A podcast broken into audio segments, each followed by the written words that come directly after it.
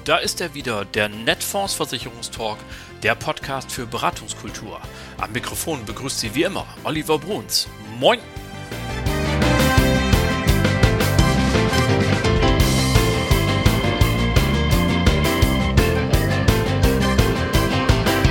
Herzlich willkommen zur Folge 42. Treten Sie ein, seien Sie dabei, verpassen Sie nichts. Hier geht's wieder los. Mein Gast heute in einem großen Interview, Dr. Ulrich Hilb. Er ist Vertriebsvorstand bei der Condor Lebensversicherung, ansässig hier in Hamburg, Tochter der großen RNV. Also die Condor, nicht er natürlich. Er ist studierter Jurist und ich habe mich bei der Gelegenheit gefragt, wie das eigentlich kommt, dass so viele Juristen Vertriebsvorstand werden. Und ob die eigentlich das Gefühl kennen, wenn man dem Kunden nach Stunden, ach was, nach tagelanger Vorbereitung, Akquise, Analyse, Auswertung und all dergleichen mehr den Kugelschreiber hinhält, in diesem kurzen Moment zwischen Anspannung, Vorfreude, vielleicht auch einem kleinen Zweifel, so diese ganz besondere Gefühlsmelange, die man da aushalten muss, ob sie ihn eigentlich kennen, diesen Moment, und man weiß, wenn er jetzt unterschreibt, dann hat er nicht nur seine eigene Situation erheblich verbessert, sondern ich auch die meine. Und wenn er es nicht tut, dann eben nicht, weder das eine noch das andere. Also, spannender Moment. Nun, ich habe ihn das einfach gefragt und was er darauf geantwortet hat, ist gleichermaßen amüsant wie erhellend. Freuen Sie sich drauf.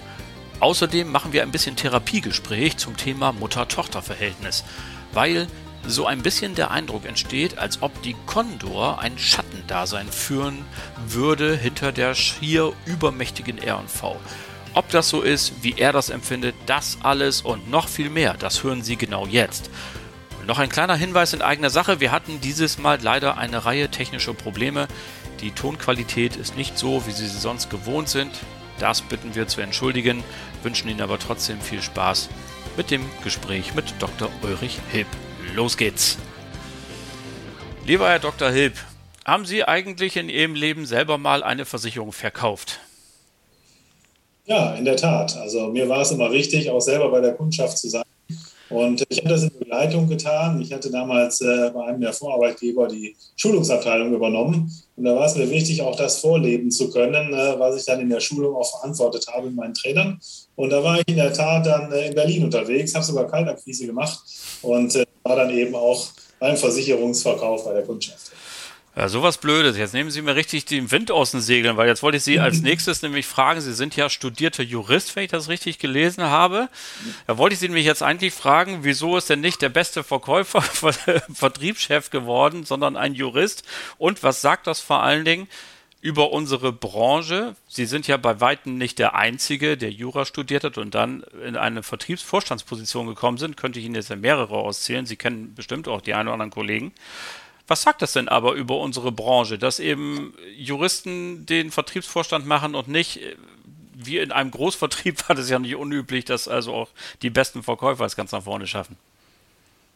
Ja, ich glaube, man äh, kann beides machen. Ne? Also es gibt ja nicht nur studierte Juristen an der Spitze äh, von Vertrieben. Ich glaube, es sind in einem Verhältnis eher weniger.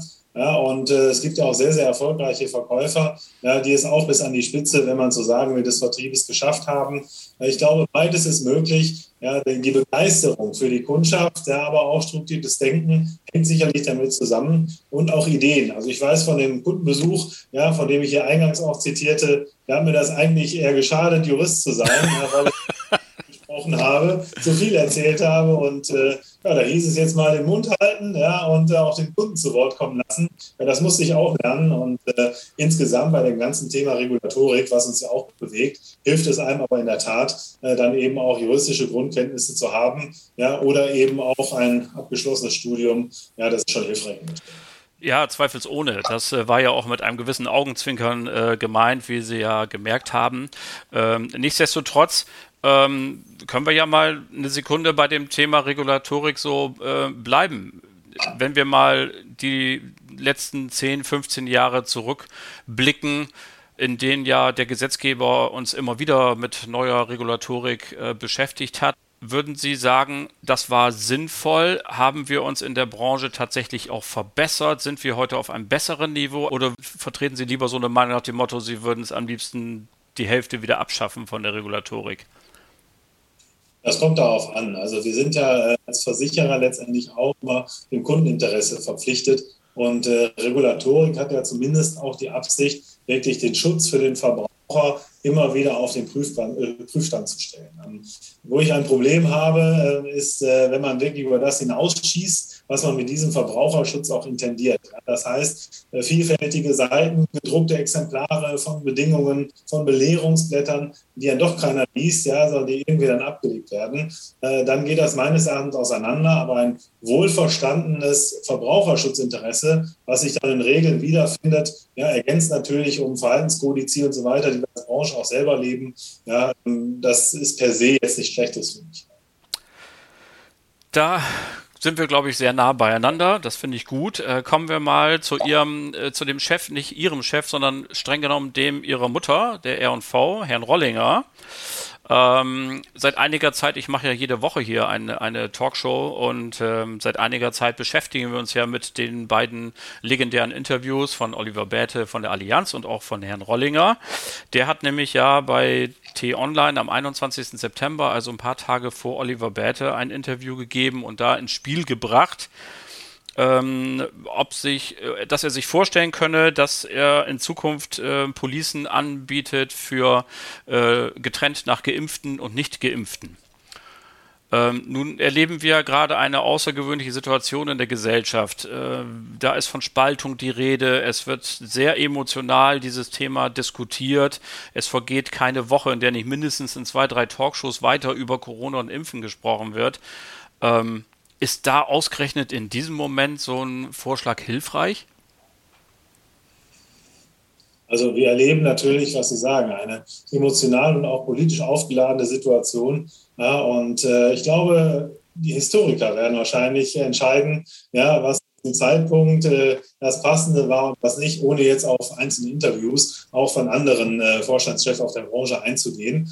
Aber ähm, insgesamt muss man schon darauf schauen, ja, wie bekommen wir es hin, mit einer solchen ja, Gesundheitskatastrophe, die es ja ist, einer Gesundheitskrise letztendlich fertig zu werden. Und äh, da gibt es verschiedene Herangehensweisen. Und äh, da muss man einfach schauen, ja, wie man es auch unter Abwägung von verschiedenen Gütern, da kommt der Jurist wieder durch, ja, letztendlich dann eben auch zu einem Ausgleich ja, das war jetzt eine sehr diplomatische Antwort, das ehrt sie. Ähm, nichtsdestoweniger steckt dahinter ja etwas, ähm, was sich so schleichend durch die Branche bewegt, nämlich, dass wir ja versuchen, das Risiko immer genauer einzukreisen und ähm, sozusagen immer weniger zuzulassen. Also wir kennen ja schon ganz lange die Raucher-Nichtraucher-Frage zum Beispiel.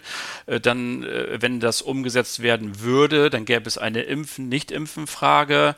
Ähm, der Kollege Herr Bärte von der Allianz, auf den Sie ja nicht eingehen wollen, aber ich, dann mache ich das. Der hat ja dann auch äh, gefährlichen Sport, Risikosportarten, Ernährung ins Spiel gebracht in welche Richtung geht das bitte? Wo, wollen, wo soll das mal enden, die Fragerei vor einem Abschluss eines Versicherungsvertrages?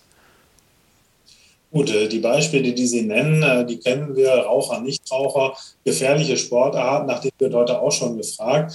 Äh, meine persönliche Meinung dazu ist, wie regelt man das? Staatlicherseits oder eben auch in der privaten Versicherungswirtschaft. Und äh, persönlich bin ich bei dem Gedanken des Kollektivs ja, von ja, Versicherern, die sich zusammenschließen, die sich bei der Größe der Kollektive alle gar nicht mehr selber kennen, wie es ursprünglich mal der Fall war, schon jemand, der sagt, ähm, denke ich im Bonus oder denke ich im Malus? Ja? Und ein Wohlverhalten letztendlich positiv dann auch anzureizen, ist meine persönliche Auffassung, halte ich für sinnvoller, ja, als dann eben mit dem Malus-System zu arbeiten wir kennen das aus der Krankenversicherung heraus, ja, wo eben auch Vorsorgeleistungen ja entsprechend auch honoriert werden, ja, äh, oder auch eben aus dem Instrument der Beitragsrückerstattung, ja, wo ja auch äh, ein gesundheitsbewusstes Verhalten honoriert wird, soweit man das eben beeinflussen kann, da bin ich bei.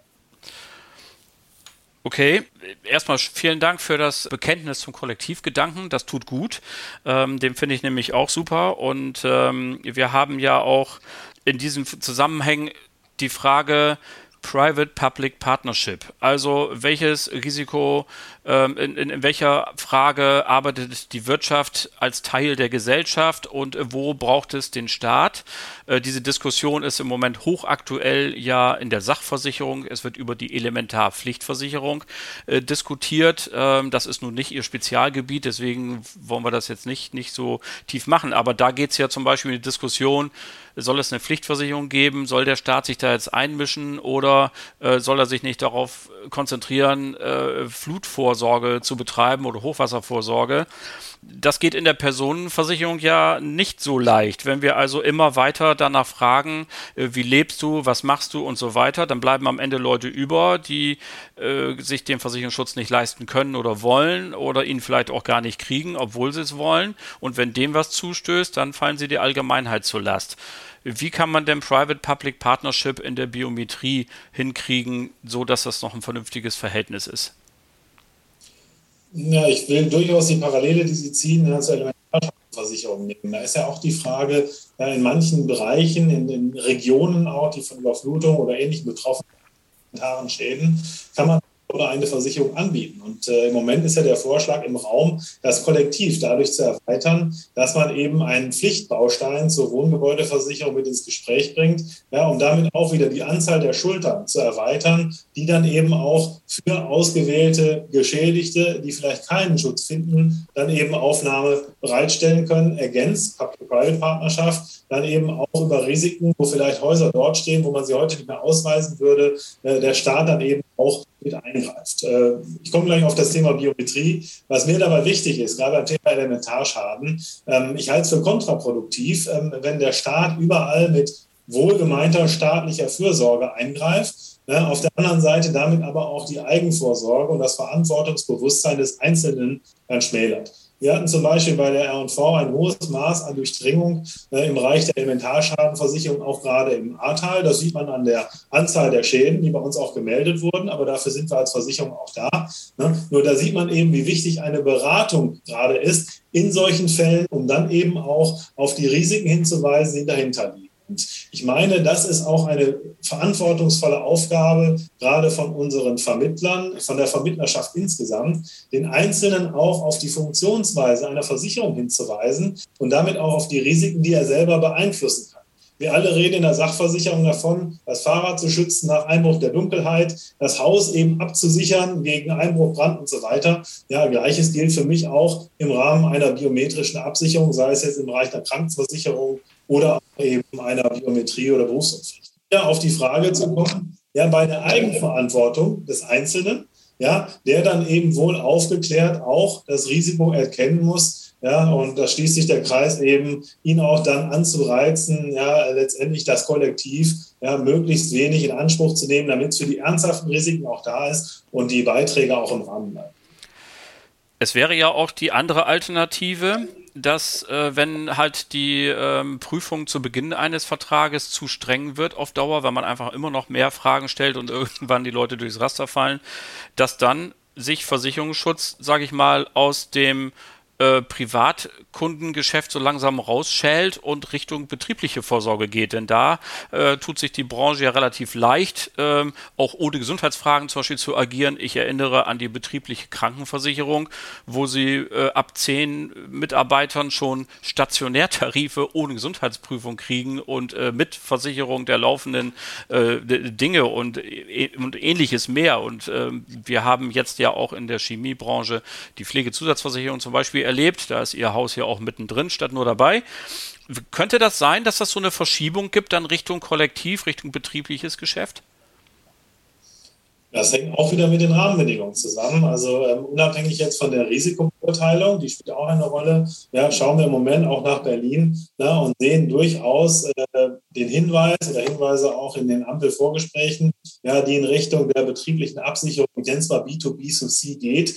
Und äh, da schließt sich dann auch wieder ein Kreis zur Kalkulationsmöglichkeit eines Versicherers, ja, der dann schon mehr vom Kollektiv weiß, ja, der ich sag mal, Arbeitsbedingungen kennt, da macht es sich ja fest Ja, und äh, die Tendenz in Richtung der, der äh, BAV oder ich nenne es mal der betrieblichen Versorgung. Sie haben die Krankenversicherung genannt, ja, aber auch unser Careflex im Bereich der Pflegeversicherung. Ich denke, ja, es wird in die Richtung gehen, aber aus zweiter Hinsicht äh, getrieben. Zum einen ja, äh, aus Kalkulationsmöglichkeiten, das ist ein Beieffekt. Und zweiten aber auch, um wirklich auch die Breite zu erreichen für Risiken, die essentiell sind, ja, sei es im Bereich der Altersvorsorge, aber auch der Gesundheits- und der immer wichtiger werdenden Pflegeversicherung angeht.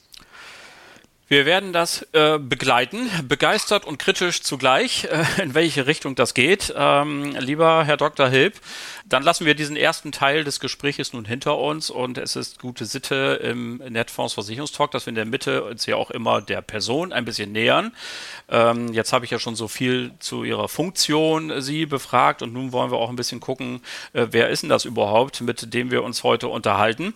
Und ähm, das sind immer dieselben Fragen, die stelle ich jedem äh, Gast immer gleich und so können unsere Hörer schön nebeneinander vergleichen. Und die erste Frage lautet nämlich, welches Buch haben Sie zuletzt bis zu Ende gelesen? Das war die ähm, Biografie von Bertolt Beitz. Bertolt Beitz, äh, ja, Vorsitzender des Vorstands äh, Kuratorium der Krupp-Stiftung, Testamentsverwalter von Alfred Krupp und Generalbevollmächtigter. Mich hat das fasziniert, weil es eben auch den Übergang in der Nachkriegszeit darstellt, ja, mit seinen Kriegserfahrungen ja, bis hin zu wirklich ehrenwerten Taten, die ihn und seine Frau auch auszeichnen. Ja, gleichzeitig aber in dem nicht leichten Spiel zwischen Ost und West, ja, in einer damals aufstrebenden Wirtschaft ein Erbe zu verwalten, ja, wovon letztendlich die Krupp-Stiftung heute noch zehrt. Ja, und diesen Menschen wollte ich einfach besser kennenlernen, zumindest im Wege seiner Biografie. Äh, der hat übrigens den Vater vom bekannten Fußballmoderator Marcel Reif gerettet.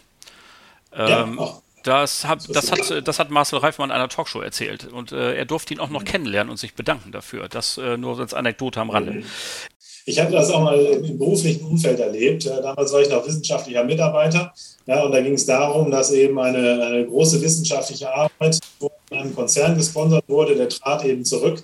Und es war ein Brief an Berthold Beitz, nicht von mir, ja, sondern aus berufener Hand. Und die Antwort kam äh, zwei Tage später handschriftlich, äh, man könne über die Mittel verfügen. Also das äh, war ein persönliches Erlebnis, ein mittelbares persönliches Erlebnis, wie dann auch gehandelt wurde, wenn man von einem Thema überzeugt war und natürlich die Mittel auch im Hintergrund hat, um darüber verfügen zu können. Ein großer Deutscher zweifellos. Welches Buch haben Sie denn begonnen, aber nicht zu Ende gelesen? Ja, äh, begonnen habe ich es noch nicht. Es ist das Thema Wirtschaft.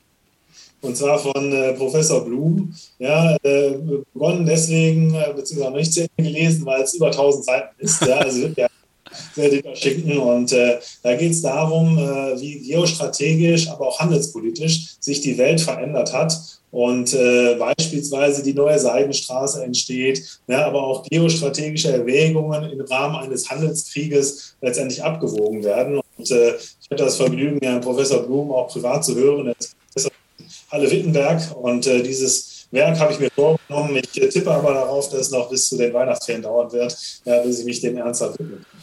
Na gut, wir fragen uns dann im Stillen, was das bedeutet, wenn der Vertriebschef der Konto-Lebensversicherung ein Buch über Geostrategie liest. Aber das äh, werden wir in Zukunft genau ja, beobachten. Fliegt. ja, oder so, genau.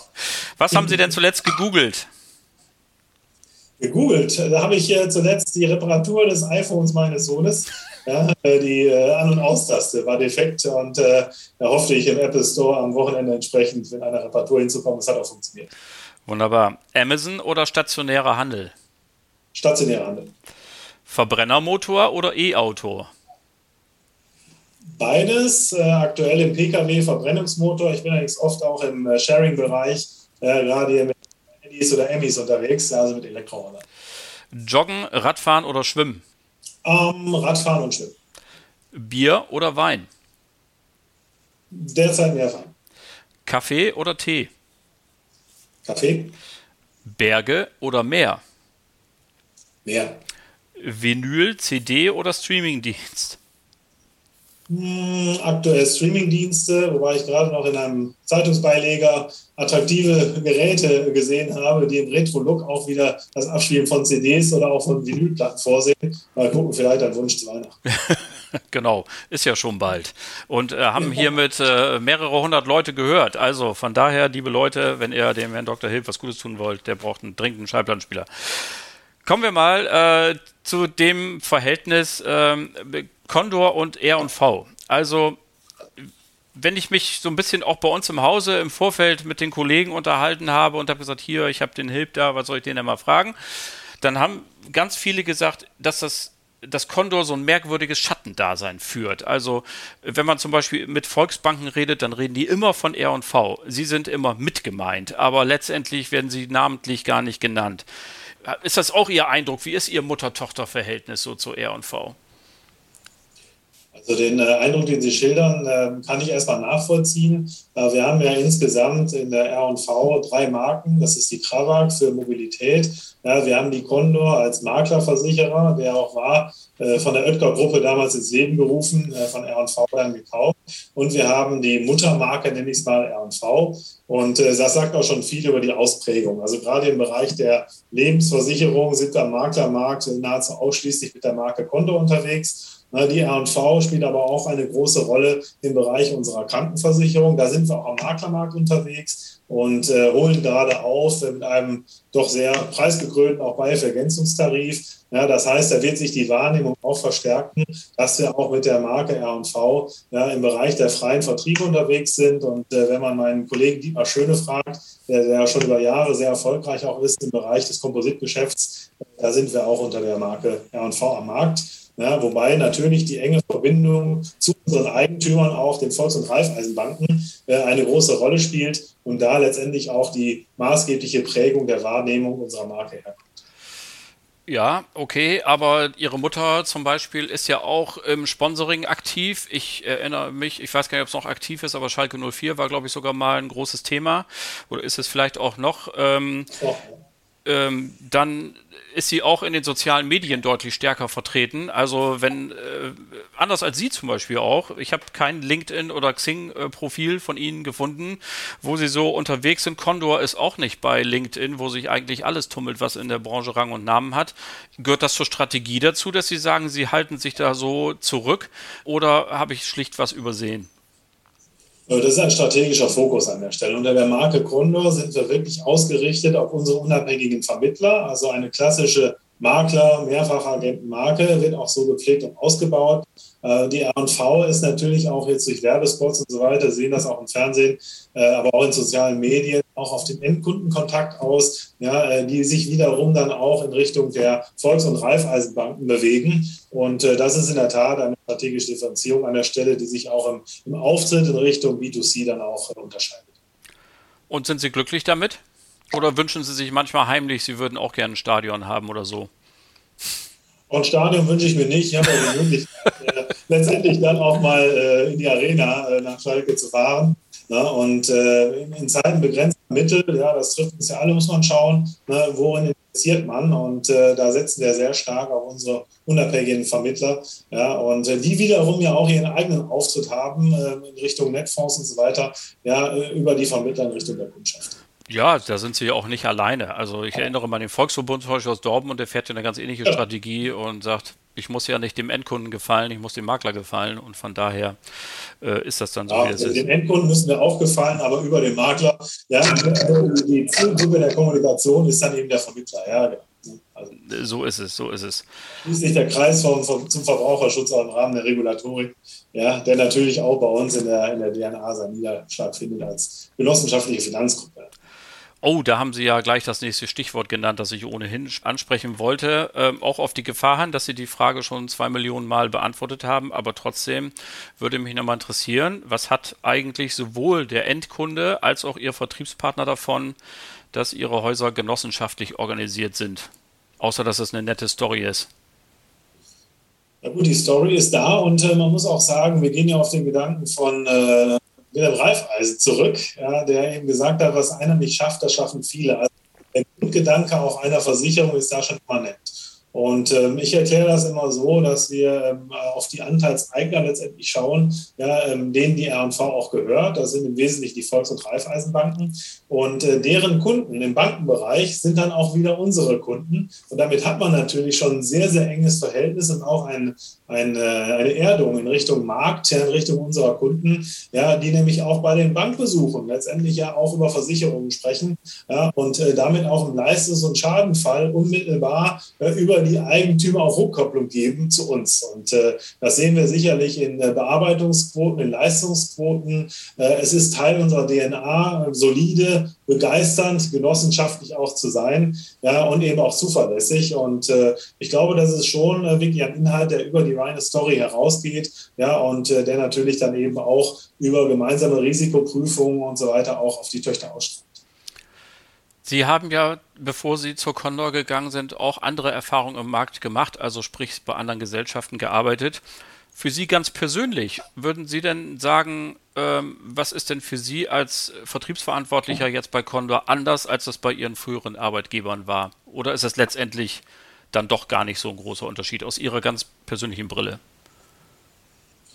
Gut, also man muss immer schauen, welche DNA, wie es immer heißt, ne, welchen Purpose im äh, neuen Begriff, ja, aber auch welche Ausrichtung haben die Gesellschaften. Und äh, da würde ich jetzt äh, mich schwer tun zu sagen, da war es besser, da war es schlechter. Ja, jede Gesellschaft hat auch einen eigenen Kern ja, ähm, dessen, was die Mitarbeiterschaft geprägt hat ja, und wie sie dann eben auch für Vertriebspartner und Kunden unterwegs ist. Ja.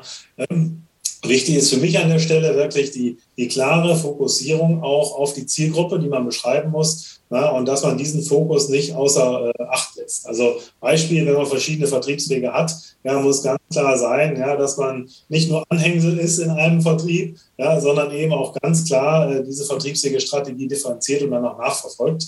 Na, und ich war beim Familienunternehmen, ja, ähm, ich war auch beim äh, börsennotierten Unternehmen und äh, da kann ich, äh, habe ich überall sehr viel gelernt.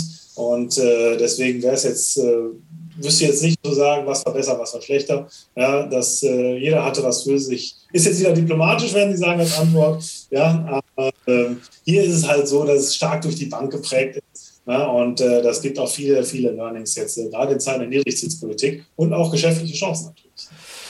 Ja, das äh, glaube ich. Also Versicherung und Banken ist ja ein schönes Thema. Da sind wir ja auch sehr ähm, engagiert mit allem, was dazugehört. Ich habe auf Ihrer Website einen Satz gefunden, der, ähm, wenn Sie in einer Talkshow im Fernsehen wären, sagen wir mal nach 22 Uhr, würde man Sie da auf den heißen Stuhl setzen. Wir machen das hier, hier ganz moderat unter Geschäftsfreunden, weil das klingt sehr nach Worthülse, aber Sie kriegen jetzt gleich die Gelegenheit, diese zu füllen.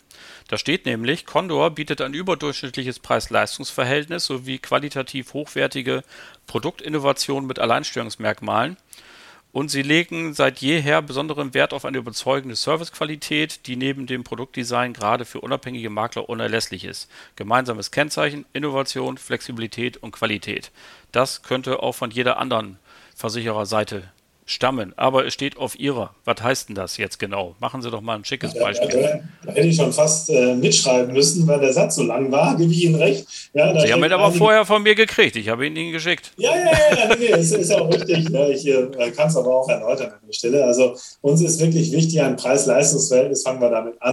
Ja, wir möchten eben auch, und da sind Vergleicher natürlich ein Maßstab, ja, im, im, äh, im Ranking ja, von, von Preis und Leistung austariert, ja, möchten wir auch die Wahrnehmung bei unseren Vermittlern haben, ja, dass man auch, wenn man sich darauf bezieht, ja, eine gute Entscheidung für Condor treffen kann, also eine Produktentwicklung und Ausrichtung ja, auch am Markt der freien Vertriebe zu haben. Das folgt ja auch anderen Gesetzen, als beispielsweise im Bereich einer Ausschließlichkeit ja, oder auch Produkten, die die Bank nachfragt. Da gibt es ja Unterschiede an der Stelle.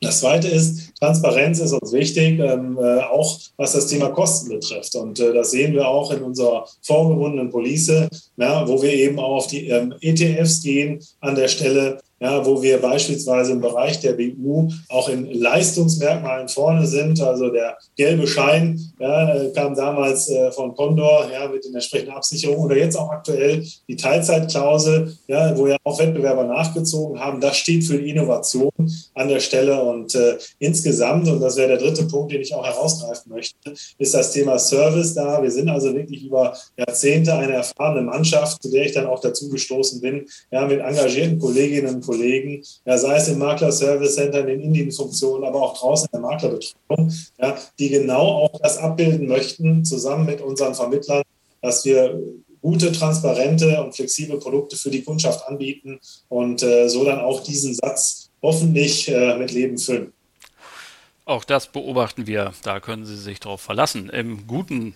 So, ähm, Sie haben gerade das Thema BU nochmal angesprochen. Jetzt geistert ja in diesen Tagen auch eine ähm, neue Einteilung ähm, von Risiken auch in diesem Bereich ähm, durch die Branche, das sogenannte Scoring. Beschäftigen Sie sich damit auch oder wird es bei einer Berufsgruppeneinteilung bleiben?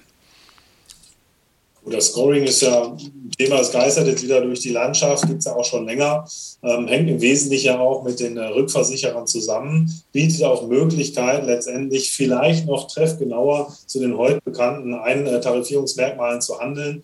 Ähm, wir beobachten das Thema. Aktuell ist aber nicht so, dass wir jetzt komplett von der Berufsgruppenauswahl äh, abweichen oder Ein Einstufung abweichen.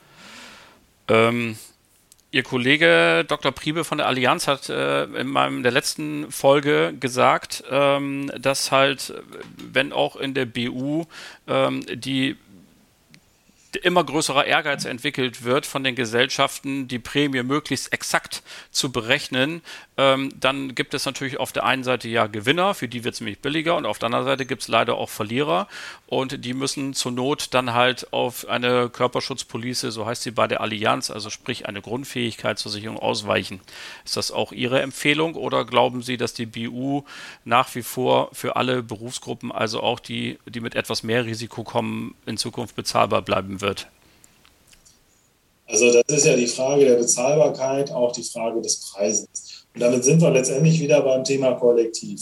Ja, ähm, wie äh, stark unterteile ich ein Kollektiv äh, in einem Markt, äh, dessen Durchdringung nach wie vor zu wünschen übrig lässt, in dem wichtigen Thema der Arbeitskraftabsicherung? Also ich tue mich ein bisschen schwer, ähm, A, mit dem Thema äh, Preiskampf auch in der BU.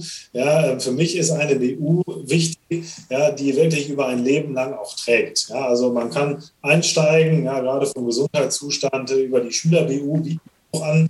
Ja, aber dann weiß man ja nicht, wohin der Weg heute geht. Ja, aus dem selbstständigen Beamter, der Beamter geht vielleicht doch in die freie Wirtschaft ja, oder macht sich selbstständig. Und äh, ich meine, diesen Mantel, unabhängig jetzt von der einzelnen Berufsgruppe, die dann ja noch gar nicht feststeht, äh, die sollte ein Produkt auch abbilden, wenn man wirklich ein Leben lang darauf zählen äh, will, äh, wenn man durch die Gründe psychisch oder auch Rückenleiden, das sind die meistgenannten ja, oder meisten eintretenden Fälle, dann eben arbeitsunfähig wird. Also von daher denke ich, ein gewisses Grundkollektiv sollte schon da sein. Ja, denn sonst geht es in der Tat in subsidiäre Deckung, wie ich es mal nennen würde, ja, ähm, wie Grundfähigkeit und so weiter. Und das äh, halte ich für kritisch, denn äh, wir sehen ja auch, dass sich der Staat in dem Fall ja, aus der Deckung der Berufsunfähigkeit weitestgehend zurückgezogen hat. Auch berufsständische Versorgungswerke äh, bieten da nur Teillösungen. Und dann äh, ist es wirklich auch, meine ich, ja, ein, eine Frage eines großen Kollektivs, ja, in der Breite für die Berufsgruppen äh, dann auch äh, Schutz anzubieten. Das ist nicht mehr leicht. Das äh, sehen Sie auch ja, an den Platzierungen einzelner Berufsgruppen, die gerade risikoanfällig sind. Ja, aber in der Zuspitzung, wie Sie es gerade genannt haben, wäre das meine Auffassung dazu. Das ist ja auch nochmal eine spannende ähm, Frage. Vielleicht haben Sie da Lust, dass wir noch eine Minute eben dran ver verweilen. Private-Public Partnership haben wir ja schon eben im ersten Teil des Gesprächs äh, angesprochen, gilt aber natürlich auch für Biometrie. Sie haben es völlig zu Recht gesagt, der Staat hat sich ja mit der äh, Reform vor vielen Jahren, wo es zur Erwerbsminderungsrente kam, sehr stark zurückgezogen. Und insofern haben wir natürlich Versorgungslücken. Äh, gleichzeitig haben wir aber auch, je nachdem, welchem Zeitungsbericht man glaubt, irgendwo zwischen 8 bis 10 Millionen, die im Niedriglohnsektor unterwegs sind ähm, und ähm, die irgendwie mit Mindestlohn oder sowas auskommen müssen oder vielleicht knapp darüber für die klingt das sicherlich immer ein ganz bisschen zynisch, wenn sie dann so von der Bundesregierung hören, ja, dann mach doch mal privat, äh, weil die sagen, ja super, wovon denn? Gerade steigen die Heizkosten und die Mieten wie doof, ich weiß gar nicht, wie ich es machen soll. Wo ist denn da eigentlich das Verhältnis? Es ist ja nicht so, dass wir als Versicherungsbranche nicht helfen wollen, aber wenn da kein Geld vorhanden ist, was sollen wir machen? Wo ist denn da das Verhältnis zwischen privater Initiative und gesellschaftlichem äh, Schutz? Ja, das ist ein wichtiger Punkt, auch ein sozialethischer Punkt, den Sie ansprechen. Und äh, ja, es, es, gibt viele, viele Menschen, ja, die sich wirklich einen Schutz gar nicht leisten können, denen es auch für, schwerfällt, schon fürs Alter zu sparen und wo letztendlich auch ein Anreiz da sein muss, meine ich, ja, dass sich Sparen oder auch Risikovorsorge auch lohnt. Ja, damit bin ich schon bei dem Thema, ähm, wie äh, geschützt ist ein solches Vermögen, ein solcher Anspruch ja, bei Themen wie Arbeitslosigkeit, auch beim Themen wie sonstigen Risiken, die eintreten. Und äh, insgesamt bin ich schon der Auffassung, wer Leistung fordert, muss Nutzen stiften. Und ähm, in dem Fall, dass, äh, wir sehen es bei Riester, ja, da wurde ja ein Punkt geschaffen, ja, wo alles äh, zusammengepackt wurde. Also einmal eine Möglichkeit für Geringverdiener ähm, oder geringere Verdiener ja, über Zulagen zu schaffen, andererseits aber auch dann äh, über den Steuervorteil ja, besser verdienen auch mitzusorgen. Das hat letztendlich ein, ein Monstrum geschaffen, auch in der Bürokratie an der Stelle. Und äh, wenn ich mir das aber anschaue, ja, dann meine ich, dass jemand, der, der wirklich sich anstrengt, ja, der auch sein Leben lang gearbeitet hat, ja, dass der auch eine Rente haben muss, die sich lohnt, wie der Staat das aufteilt unter privater Beteiligung, äh, Private Partnership, ja, und dann auch eben Möglichkeiten der Förderung und des Anreizes, ja, das ist ein zweites Thema. Ja, aber in dem Bereich, meine ich, müsste man sich bewegen. Ja, und äh, die BU ist ja bei uns in der Branche letztendlich auch ein Geschäftsfeld. Das heißt, wir müssen auch so kalkulieren, auch im Sinne der Versicherten, ja, dass wir auch die Leistungen erbringen können. Ja, was darüber hinausgeht, dann auch in den Bereichen, wo diese Prämien, die ja dann der Markt auch irgendwo bestimmt, ja, nicht bezahlt werden können, meine ich, hat der Staat auch eine Fürsorgefunktion, ja, dann im Rahmen des Leistungsprinzips auch äh, für einen Schutz zu sorgen. Ja. Das kann ja auch wieder dann durch die private Wirtschaft abgebildet werden. Ja, eine ähnliche Diskussion ja, wie beim Staatsfonds äh, in der Altersvorsorge. Wer hat die Kompetenz in der Kapitalanlage? Das haben wir sicherlich unter Beweis gestellt. Ja, die Nullzinspolitik trifft alle, aber wir verstehen das Handwerk, wir verstehen auch die Risikoabsicherung. Ein interessanter Ansatz sicherlich auch für eine Public-Private Partnerschaft. Ja, das ist, ähm, da sprechen Sie ja ein großes Wort gelassen aus. Ich wundere mich ja auch darüber, dass eben über einen staatlichen Aktienfonds ähm, geredet wird ähm, und wie gesagt, die Kompetenz eigentlich schon im Land ist und äh, wie, wie, sie ja haben und sich ja natürlich da auch ähm, die Frage stellt, Achtung, das wird jetzt ein bisschen politisch, aber ist tatsächlich so viel Geld beim Staat gut aufgehoben? Also äh, ist nicht, wenn, wenn es da so einen Fonds gibt, das haben wir bei der deutschen Einheit gesehen, über die wir uns ja super gefreut haben und bis heute das total super finden, dass wir wieder ein Land sind und so. Aber letztendlich äh, ist da auch eine Menge Rentenversicherung bei Flöten gegangen. Das äh, hat man, wenn man es ganz streng nimmt, das war in Westdeutschland angesparte Geld zweckentfremdet. Ähm, das hat so keiner richtig gemerkt damals, äh, weil sich alle so gefreut haben und Helmut Kohl die blühenden Landschaften ja auch versprochen hat irgendwie. Ähm, wie gesagt, ist, wäre ein solcher Staatsfonds denn tatsächlich in Politikerhänden gut aufgehoben? Ähm, oder ist dann nicht doch irgendwann der Reiz für kommende verantwortlichen Generationen zu groß, wenn dort so ein irgendwann billionenstarker Topf rumliegt, doch zu sagen, hier gibt es jetzt einen anderen Grund, den halten wir für wichtiger und wir plündern das? Also die Gefahr ist immer da. Ähm, man hat ja auch äh, die Gefahr von Insolvenzen äh, bei, bei Fondsgesellschaften, wo man aber auch Mechanismen hat, ja, das eben durch Sondervermögen entsprechend auch abzutrennen. Und äh, ich hatte gerade das Vergnügen einer Podiumsdiskussion auch von, von Teilnehmern aus den Arbeitsgruppen der Ampelkoalition beizuwohnen. Und äh, da war interessant, äh, dass eine sagte allein, dass man erstmal die Hürde übersprungen hat, jetzt 10 Milliarden, ja, die ja von der Summe nie ausreicht, ist auch jedem klar, aber diese Hürde übersprungen hat, letztendlich von dem umlagefinanzierten System ja, schon mal umzuswitchen, auch gedanklich in diese 10 Milliarden Thematik, ja, nämlich dann eben auch eine, eine Altersvorsorge zu betreiben, die rückgedeckt ist. Ja, ähm, das ist sicherlich der erste Schritt. Äh, man muss gucken, wie das weiter vor sich geht. Und äh, meines Erachtens muss man dann auch Vorkehrungen treffen, ja, dass eben es nicht wie bei auch gesetzlichen Krankenversicherungen dann zu versicherungsfremden Leistungen kommt oder zu einer Zweckentfremdung dieser Mittel. Da muss sich der Staat im Zweifel dann auch vor sich selber schützen. Ja. Dann Gesetzliche Krankenversicherung können wir jetzt auch noch eine halbe Stunde machen, ne? weil ähm, heute, wir nehmen das ja am 8.11. auf und heute Morgen stand ja in der Zeitung äh, 28,5 Milliarden Zuschuss. Ähm, das gönne ich natürlich allen Versicherten in der gesetzlichen Krankenkasse. Gleichwohl schließt sich die Frage an, wo soll das eigentlich mal hingehen?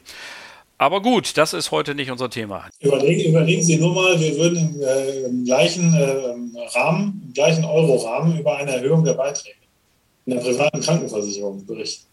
Ja, ja. Was das, äh, das ist ja noch mal ein ganz anderes Thema und äh, da äh, bin ich bei Ihnen. Äh, das ist ja seit vielen Jahren eine klar zu erkennende Schieflage in der Berichterstattung über die BAP bei der PKV.